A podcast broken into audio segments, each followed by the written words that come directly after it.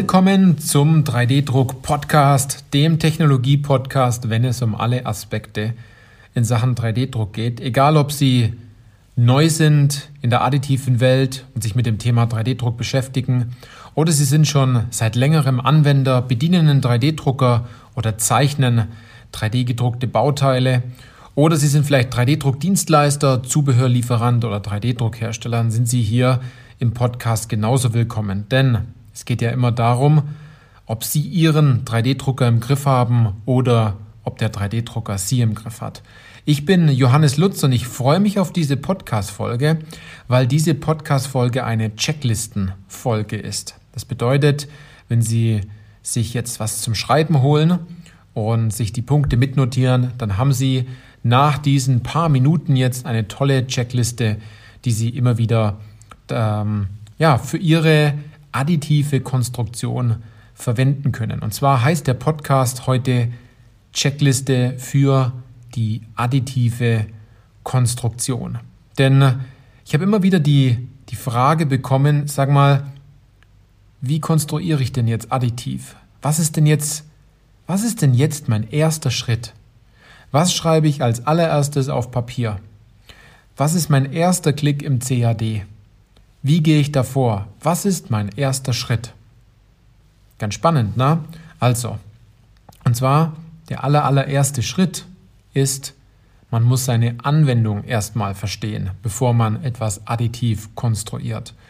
Und von diesen einzelnen Schritten ist jetzt der erste Schritt, die, An also die Anwendung zu verstehen. Und dieser Hauptpunkt, Verstehen der Anwendung, da gehen wir heute rein in das Thema also Sie können jetzt gut mitschreiben, dann haben Sie eine gute Checkliste. Und äh, wenn Sie die anderen Schritte noch kennenlernen möchten, was nach diesem Verstehen der Anwendung kommt, dann habe ich zwei Empfehlungen für Sie. Einmal, Sie klicken auf den Link in den Show Notes und äh, bestellen bei uns das 3D-Druck-Profi-Wissen-Buch.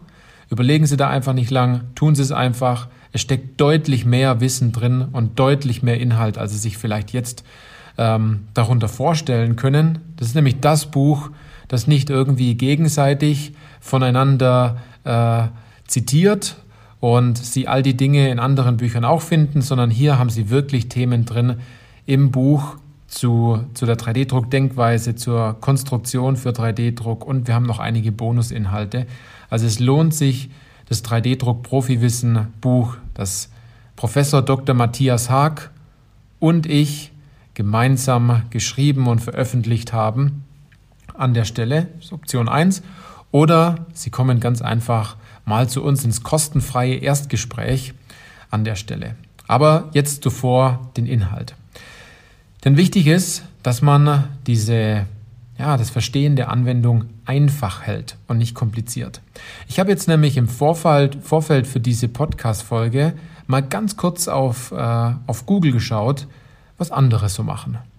Und ich habe nach zwei Minuten aufgehört, weil es viel zu kompliziert klingt, weil kein Leitfaden da ist und schon gar keine Checkliste. Es wird immer nur über Materialien gesprochen und irgendwelche Parameter und wie toll 3D-Druck ist und wie 3D-Druck funktioniert, aber nicht, was muss ich denn jetzt tun? Was sind denn meine nächsten Schritte, meine nächsten Schritte zur Umsetzung? Ne? Weil wir wissen ja alle, dass es geht. Nur viele fragen sich jetzt, ja, wie ist denn der Vogelflug darüber? Wie kann ich denn jetzt so einen Überblick verschaffen, was denn jetzt meine nächsten Schritte sind? Wie ganz Anfang gesagt, was ist mein erstes Wort, das ich auf Papier schreibe oder was ist ähm, der erste Klick, den ich im CAD mache? Und das ist jetzt ganz wichtig, noch eines hinzuzusagen. Und zwar, wenn Sie jetzt wirklich ihre Anwendung verstehen wollen, wenn sie es wirklich machen wollen, dann hören sie weiter zu. Aber wenn sie jetzt sagen, gut, ähm, ich, ich höre mir das jetzt mal an, wie diese vielen anderen Artikel, die ich mir mal im Internet mal angeguckt habe, um nur mal so ein Verständnis dafür zu bekommen und es im Endeffekt nicht umzusetzen, dann frage ich mich, warum beschäftigen Sie sich denn damit? Denn ich habe so, ein, so, ein, so, eine Tendenz rausgefunden, ähm, so ein Muster, dass es aktuell eher daran liegt, dass man zwar viel weiß, aber es nicht tut. Also es gibt irgendeine mentale Blockade, dass man sagt, okay, ich möchte Wissen aufnehmen und das möchte ich noch wissen und man geht in dieses Webinar und in, man schaut sich dieses Video an und dann noch das nächste Video und man liest ganz viel über Materialien etc., aber man tut halt nichts. Und das ist wirklich dumm, wenn man dafür viel Zeit investiert und im Nachgang nichts umsetzt. Wenn Sie nur eine Fantasie von 3D-Druck haben wollen, dann ist es natürlich gerechtfertigt.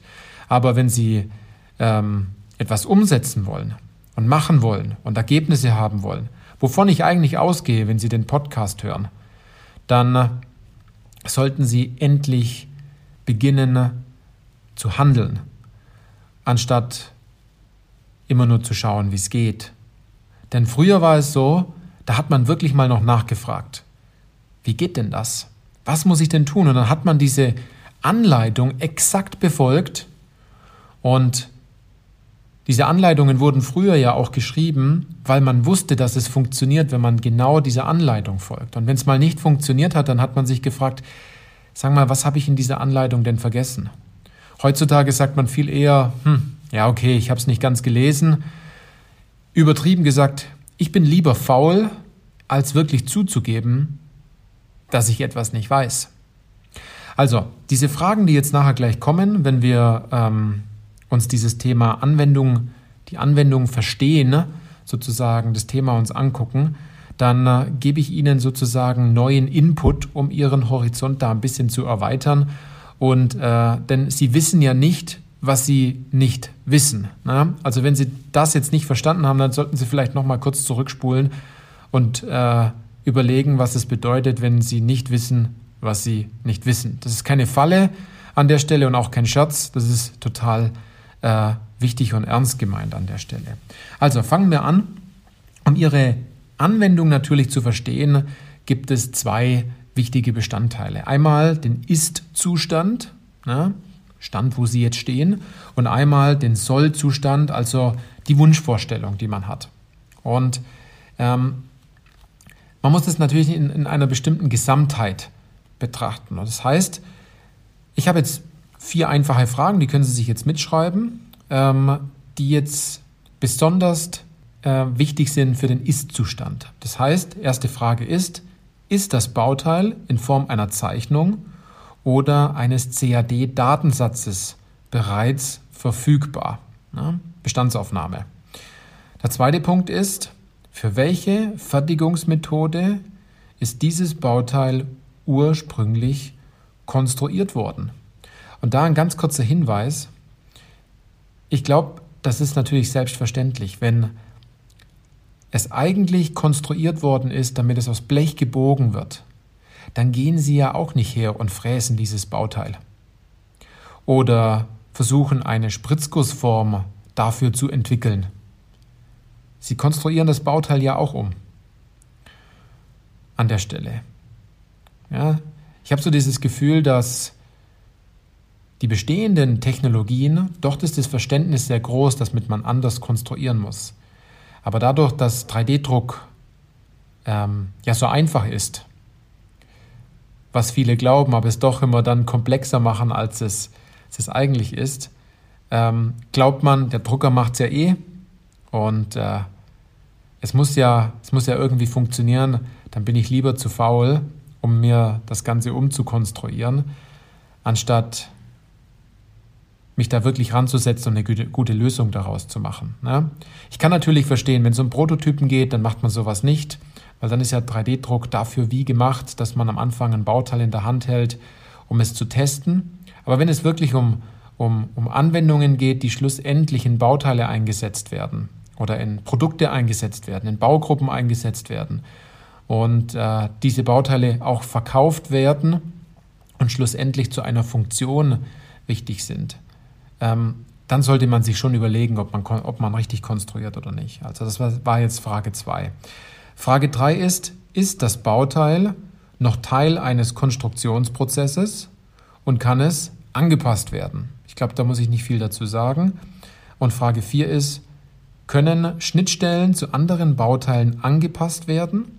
Oder noch besser, können auch angrenzende Bauteile angepasst werden? Also man sollte sich im Vorfeld die Frage stellen in der Ist-Situation, nicht nur den, die Betrachtung auf das eine Bauteil, sondern man sollte möglichst um dieses Bauteil einen Radius ziehen und äh, gucken, was betrifft denn hier noch, was kann ich noch mit verändern, ähm, denn es macht keinen Sinn, jetzt ein Bauteil zu konstruieren, dass Sie danach wieder irgendwo festschrauben müssen und diese äh, Schnittstelle, die Sie dort haben, auch Schwachsinn ist und Sie könnten das schon viel besser lösen.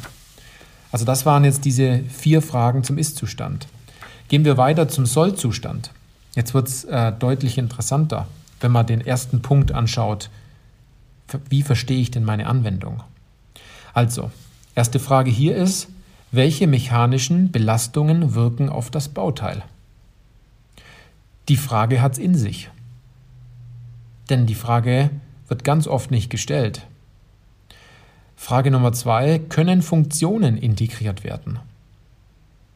Also hier sollte man sich hinsetzen und überlegen, was könnte ich noch hinzupacken an einer Funktion, die dem Anwender oder derjenige, der dieses Bauteil einbaut, vielleicht zusätzlich helfen könnte, was in der Konstruktion schlussendlich ein paar wenige Klicks sind. Und im 3D-Drucker ist es eh egal, ob er das dazu baut äh, an der Stelle oder dazu druckt, dazu fertigt oder nicht. Dann kommen wir zur Frage Nummer drei. Welcher Werkstoff ist für die Anwendung wirklich notwendig und sinnvoll? Hierbei geht es ganz klar darum, notwendig und sinnvoll. Es macht keinen Sinn, einfach weil das Bauteil vorher aus Stahl war, wieder Stahl zu nehmen, ähm, obwohl es vielleicht gar nicht belastet wird oder es gar nicht notwendig ist, dieses Bauteil aus Metall zu machen. An der Stelle. Denken Sie da mal wirklich drüber nach, auch wenn Sie vielleicht Vorurteile gegenüber Kunststoff haben. Kunststoff ist ein sehr guter Werkstoff, wenn man ihn genau dort einsetzt, wo er Sinn macht. Dann Frage Nummer vier. Bleibt es bei der 3D-Drucktechnologie oder ist ein Verfahrenswechsel unabdingbar? Hier geht es natürlich darum, um Prototyping. Denn äh, ganz oft ist es so, dass Bauteile zwar gedruckt werden, um die Funktion zu überprüfen, aber schlussendlich ähm, gibt es dann einen, äh, einen Verfahrenswechsel. Das heißt, Bauteile werden gespritzt, gegossen, aus, aus Blech gebogen oder dann gefräst. Da ist 3D-Druck nur der erste Schritt als Prototyp gewesen. Gut, dann kommen wir zur fünften Frage. In welchen Bereichen treten in das Bauteil Belastungen ein und wo werden diese abgeführt? Das sollte man sich mal wirklich anzeichnen, denn äh, es ist ganz oft so, dass diese Belastungen auch bei 3D-Druck ähm, ganz oft über 90 Grad Stellen gehen also 90 Grad Kanten. Und äh, dass diese Kanten natürlich als allererstes reißen, ich glaube, das sollte jedem Konstrukteur bewusst werden. Dann kommen wir zur Frage Nummer 6. Sind die, sind die Formgebung und das Erscheinungsbild in enger Beziehung zum Kraftverlauf? Sehr wichtige Frage an der Stelle. Also ist die Formgebung und das Erscheinungsbild, so wie das Bauteil halt ausschaut, in enger Beziehung zum Kraftverlauf. Also wie verläuft denn die Kraft? Und wenn an bestimmten Stellen keine Kraft verläuft, dann ist es vielleicht auch ganz gut, das gar nicht erst zu drucken, wenn man es nicht benötigt. Dann kommen wir zur Frage Nummer 7. Folgt die Formgebung der mechanischen Belastung? Knüpft natürlich ein bisschen ähm, an die vorherige Frage an. Dann Frage Nummer 8. Welche Umgebungseinflüsse, also welchen Umgebungseinflüssen ist das Bauteil ausgesetzt? Also thermisch, chemisch, ähm, gibt es UV-Strahlung, gibt es irgendwelche Randbedingungen? Wird das Bauteil schlussendlich recycelt oder hat es irgendwelche Hygieneansprüche etc.? Dabei sollte man sich wirklich Gedanken machen, weil ganz oft kommt zum Schluss raus, ah, ich hätte doch gerne einen, einen Werkstoff, was FDA-konform ist. Oder es soll besonders beschichtet werden. Nächste Frage ist, sind bestehende Fügeverfahren auch zu anderen Bauteilen zwingend notwendig? Heißt so viel wie, ist es überhaupt notwendig, dass man ein Gewinde drucken muss? Ja? oder dass man ein Langloch braucht oder sowas in der Art. Also machen Sie sich Gedanken über Ihre Schnittstellen. Und letzte Frage, wie hoch ist die Stückzahl der zu fertigen, fertigten Teilen? Also bringen Individualisierungen Vorteile? Und hier habe ich äh, mir damals aufgeschrieben, wie hoch ist die Stückzahl der zu fertigen gleichen Teile oder Teile? Das heißt, Sie können ja mehrere Teile davon fertigen, aber entsprechend individualisieren. Ne? Massenindividualisierung ist bei 3D-Druck natürlich ganz toll möglich. Wenn Sie jetzt toll mitgeschrieben haben, dann äh, können Sie jetzt anhand dieser Fragen Ihre Anwendung viel besser verstehen und qualifizieren. Und wenn Sie jetzt den nächsten Schritt gehen wollen, einen Experten fragen, einen Anwender fragen, an der Stelle einen Dienstleister fragen oder einen Hersteller fragen, dann kriegen Sie jetzt auch gute Antworten darauf. Wie könnte man das denn konstruieren? Und dazu würde ich Ihnen einfach empfehlen, einer der vorherigen Podcast-Folgen einfach mal anzuhören. Und zwar hieß diese Podcast-Folge additive äh, Konstruktion, also nee, der additive Konstruktionsleitfaden. Ich werde auf jeden Fall diese Podcast-Folge in den Shownotes verlinken. Das wäre einer der nächsten Schritte, die sozusagen kommen, äh, nachdem Sie Ihre Anwendung verstanden haben. Es geht hier vor allem ganz klar darum, dass Sie Verständnis über Ihre Anwendung haben. Nicht, dass Sie es schon mal gehört haben und verstanden haben, ne? dass man versteht, was man gehört hat, sondern dass man wirklich Verständnis dafür hat. Denn äh, umso tiefer man sich in seine Anwendung hineingräbt und gute Fragen stellt, umso besser ist danach auch die 3D-gedruckte Lösung. Und ich kann Ihnen sagen, wenn Sie nur einen Bruchteil davon jetzt umsetzen, ist Ihre Anwendung schon viel besser qualifiziert als vorher. Und das meinte ich mit Checkliste für die additive Konstruktion bei Schritt 1 und zwar die Anwendung als allererstes einmal zu verstehen. Wenn Sie sagen, was ist denn jetzt der Rest? Was gibt es da noch an Wissen, was Sie, was Sie gerne äh, aufnehmen möchten und umsetzen wollen? Dann äh, nochmal ganz kurz der Hinweis, holen Sie sich das 3D-Druck-Profi-Wissen-Buch, wenn Sie es noch nicht geholt haben. An der Stelle gibt es sowohl als äh, Softcover-Buch, das schicken wir Ihnen dann zu, und andererseits auch als E-Book, dann können Sie es entsprechend auf Ihrem Tablet oder auf Ihrem PC auch speichern und haben es dann immer wieder zur Verfügung. Ist besonders gut, wenn man dann sagt, man hat so ein paar Begriffe, die gibt man in die Suche ein und dann kriegt man relativ schnell auch Hinweise, ähm, wenn man in das Suchfeld dann auch äh, die richtigen Keywords eingibt und dann findet man sich da relativ schnell zurecht. Also, und der zweite Schritt ist, kommen Sie zu uns in die kostenfreie Erstgespräch und äh, wir zeigen Ihnen da einen Weg auf, wie Sie vielleicht, äh, ja, es kommt darauf an, was Sie, was Sie haben. Ähm, wenn es zum Beispiel darum geht, Anwendungen zu finden oder Ihre Anwendung besser zu qualifizieren, ja, herauszufinden, welche Technologie ist vielleicht die richtige bei Ihnen im Unternehmen, dann haben wir hier ganz klare Lösungen für Sie, äh, die wir Ihnen aufzeigen können. Und dann entscheiden Sie selbst, ob Sie diesen Weg alleine gehen oder ob Sie diesen Weg dann mit uns gemeinsam gehen. Also, wenn Sie das jetzt zum Denken angeregt hat und Sie sagen, ja, das ist ein Thema bei uns, dann melden Sie sich doch einfach mal bei uns. In diesem Sinne, machen Sie es gut. Viele Grüße aus Nördlingen hier aus, dem, aus unserem Büro. Und ich freue mich, wenn Sie bei der nächsten Podcast-Folge dann wieder dabei sind. Bis dann.